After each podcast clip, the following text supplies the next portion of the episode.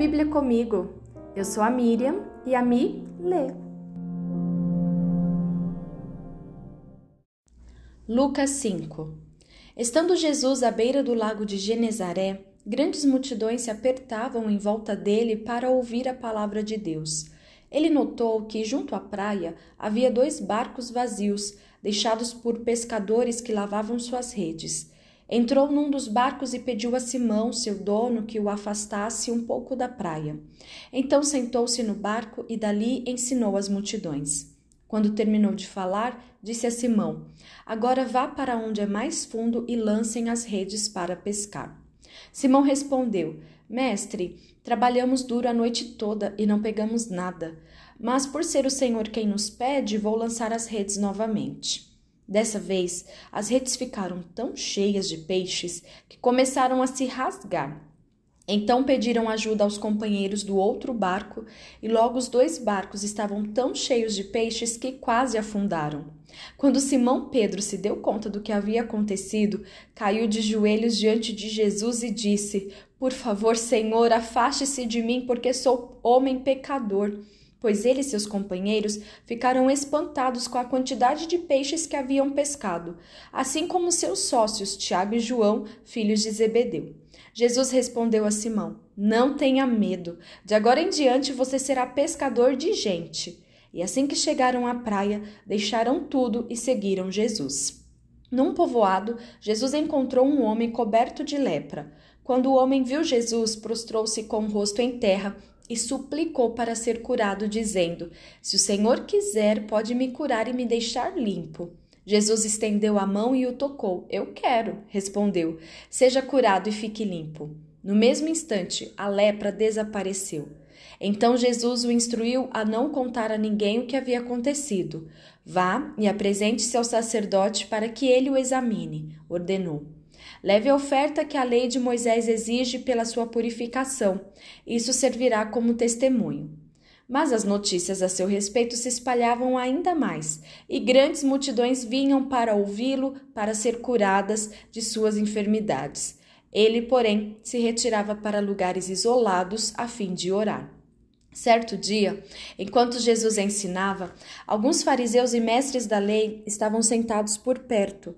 Eles vinham de todos os povoados da Galiléia, da Judéia e de Jerusalém, e o poder do Senhor para curar estava sobre Jesus. Alguns homens vieram carregando um paralítico numa maca.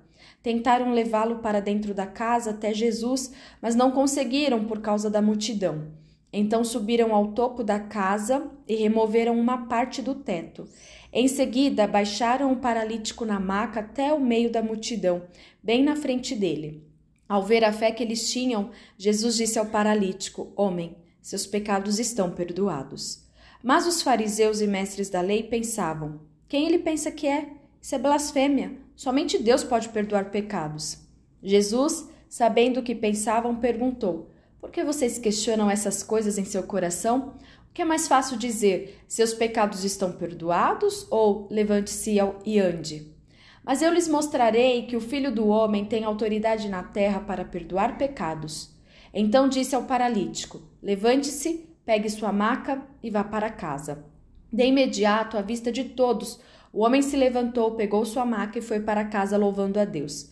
Todos ficaram muito admirados e, cheios de temor, louvaram a Deus, exclamando: Hoje vimos coisas maravilhosas.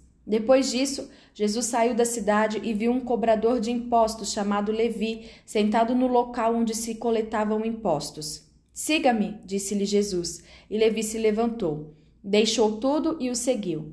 Mais tarde, Levi ofereceu um banquete em sua casa em honra de Jesus. Muitos cobradores de impostos e outros convidados comeram com eles.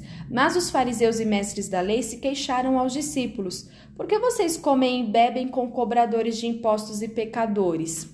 Jesus lhes respondeu: As pessoas saudáveis não, não precisam de médico, mas sim os doentes. Não vim para chamar os justos, mas sim os pecadores, para que se arrependam. Algumas pessoas disseram a Jesus: Os discípulos de João Batista jejuam e oram com frequência e os discípulos dos fariseus também, porque os que vivem, os seus, vivem comendo e bebendo.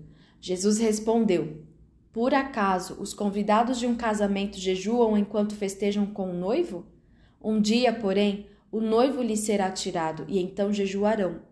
Jesus também lhes apresentou a seguinte ilustração: Ninguém rasgaria um pedaço de tecido de uma roupa nova para remendar uma roupa velha. Se o fizesse, estragaria a roupa nova e o remendo não se ajustaria à roupa velha. E ninguém colocaria vinho novo em velhos recipientes de couro.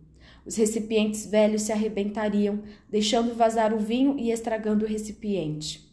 Vinho novo deve ser guardado em recipientes novos, e ninguém que bebe o vinho velho escolhe beber o vinho novo, pois diz: o vinho velho é melhor.